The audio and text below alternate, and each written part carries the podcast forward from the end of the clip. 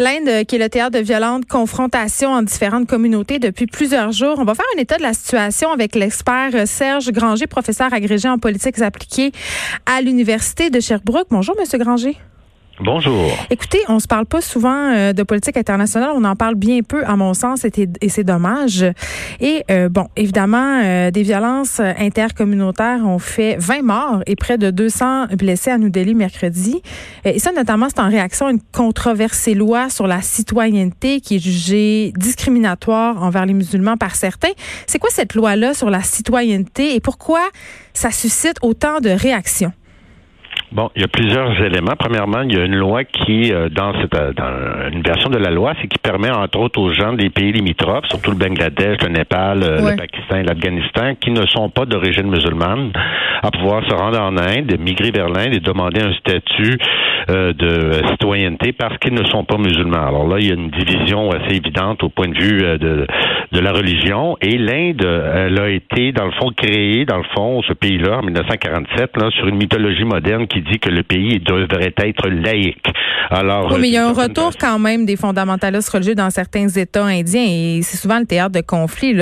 Les affrontements entre les musulmans et différentes branches de l'hindouisme, ça, ça c'est pas d'hier. là. Non, ça, ça fait, ça fait oh, même, je pourrais vous dire, depuis le 15e siècle. Ben oui, c'est ça. c'est clair que c'est pas d'hier, mais vous comprenez que l'Inde moderne qui a été construite pour qu'elle puisse tenir ensemble, il y a certains éléments que des gens jugent essentiels et même sacrés puisqu'elles ont été mm. euh, euh, constitutionnalisées dans le fond. Hein. C'est, c'est, différentes euh, façons de voir l'Inde moderne. Et entre autres, il y avait l'idée qu'il ne devrait pas avoir de discrimination basée sur la religion. Bon, mm. il, y a, une chose deuxième élément aussi qu'il faut regarder aussi dans cet élément-là, parce que si aussi on met une loi sur la citoyenneté, là on dit il faut prouver que depuis, dans le fond, environ quatre ans, que nous sommes un résident indien et non pas un étranger qui migré illégalement, qui serait d'origine d'ailleurs musulmane, les Bengalis, pensez à, surtout ces gens-là. Alors ces gens-là seraient refoulés au Bengale. Si on fait le calcul aujourd'hui, il y aurait 4 millions de personnes qu'on devrait refouler au Bengale parce qu'ils ne peuvent pas prouver qu'ils sont arrivés en Inde à une certaine date, donc ils perdraient leur nationalité indienne et ils seront refoulés vers le Bangladesh. Alors vous comprenez que c'est sûr qu'il y a des gens qui s'inquiètent beaucoup de ça parce que c'est pas facile refouler 4 millions de personnes. Et il y a les gens aussi dans le nord-est de l'Inde qui, eux, s'inquiètent de ce projet de loi-là parce que si les hindous peuvent migrer euh, en Inde et demander la citoyenneté, ben déjà dans le nord-est, c'est des peuplades qui sont pas tellement hindiphones, si vous préférez, qui sont pas d'origine de la majorité. Alors eux, ils craignent aussi une migration interne, c'est-à-dire des gens du Bangladesh qui vont venir s'installer dans leur région parce qu'ils sont hindous, ils vont obtenir la citoyenneté. Fait que là, M. Granger, c'est une histoire de racisme finalement, c'est au bout du compte, là, toutes ces tensions-là, on peut l'expliquer simplement comme ça. Ben, euh, c'est religieux. plus compliqué parce qu'il y a une question aussi de migration interne qu'il faut prendre en considération. Oui, en effet, ça, ça, se base sur la religion. Indéniablement, euh, euh, les musulmans constituent environ 13-14% de la population indienne. 80 c'est des, euh, c'est des hindous. Alors, c'est la plus grande minorité, dans le fond, de 180 millions de personnes. Et oui, il y en a aujourd'hui, le gouvernement actuel voudrait avoir un pays qui est davantage hindouiste, si vous préférez, que multiculturel, multiculturel alors, c'est euh, c'est clair qu'en ce moment, il y a une question euh, de euh, qu'on peut appeler ça du racisme ou de ségrégation religieuse. C'est évident que ça se produit en ce moment.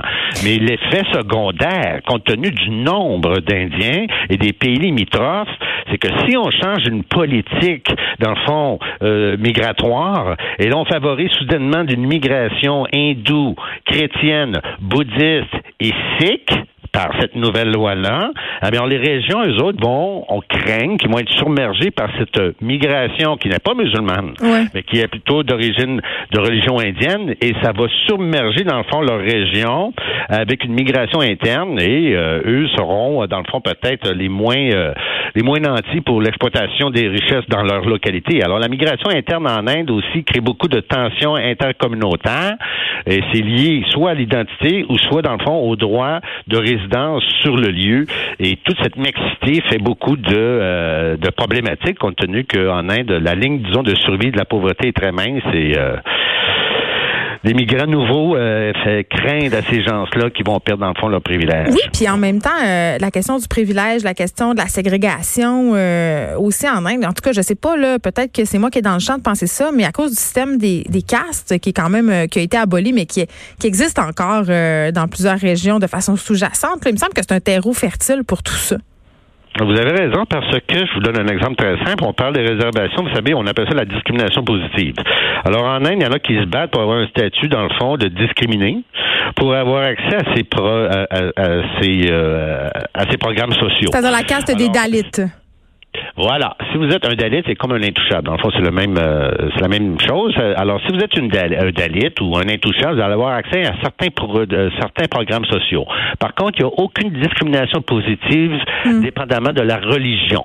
On peut être discriminé positivement si nous sommes une femme, si on vient d'une tribu, si on vient d'une basse caste, mais pas si on est d'une certaine religion. Ça, il n'y a pas de discrimination positive en Inde envers la religion. Alors, ce qui fait en sorte que euh, euh les euh, que ce soit des musulmans ou des hindous, et dans des régions très pauvres en Inde ou qui se développent, je donne un exemple, on développe des mines, par exemple, qui seront les mineurs? Est-ce que ça va être des gens de la place ou on va importer de la main-d'œuvre de l'intérieur de l'Inde, ce qui fait que les gens sur place, eux, sont très insatisfaits. Alors, il y a toujours cette tension aussi entre la localité et le centre et cette migration immense à l'intérieur du pays qui peut faire des changements démographiques très rapides. Là. Ne pensez rien qu'au Québec, une question minoritaire. Nous, on est minoritaire francophone. Imaginez en Inde, quand vous, vous êtes, je sais pas moi, un marathi francophone, et là, soudainement, il y a 20 millions de migrants qui viennent de régions hindiphones, alors votre langue va être en péril. Oui, puis il y a genre 350 langues en Inde, là, donc c'est un pays un peu... Euh, on, a, on dit Incredible India, c'est vrai. En terminant, à quoi on peut s'attendre euh, dans les prochains jours euh, de ce conflit, de ces conflits, en fait? Moi, je crois que ça va perdurer parce qu'il y a d'autres éléments qui ont été déjà acceptés mm. par, entre autres, euh, la reconstruction d'un temple hindou sur une mosquée qui a été détruite en 1992 par justement les hooligans qui aujourd'hui font la loi euh, dans le nord-est de Delhi qui euh, et qui sont les acteurs principaux de ces émeutes. Et il y a aussi aussi le code du code civil qui doit être reformulé parce que l'Inde n'a pas de code civil unique et simplement les lois du divorce, entre autres, ils doivent être réinscrites. Est-ce que ça va être les lois du divorce selon le code civil hindou ou comme par le passé des lois de, divorce qui admettent des droits coutumiers des autres religions. Alors il semblerait qu'aujourd'hui le gouvernement s'entête plutôt à reconstruire le temple sur une mosquée détruite et à réécrire un code civil unique et qui va marginaliser davantage les minorités. Serge Granger, merci, professeur agrégé en politique appliquée à l'Université de Sherbrooke. Ça fait plaisir, Mme Peterson. Bonne journée. De 13 à 15, les effrontés.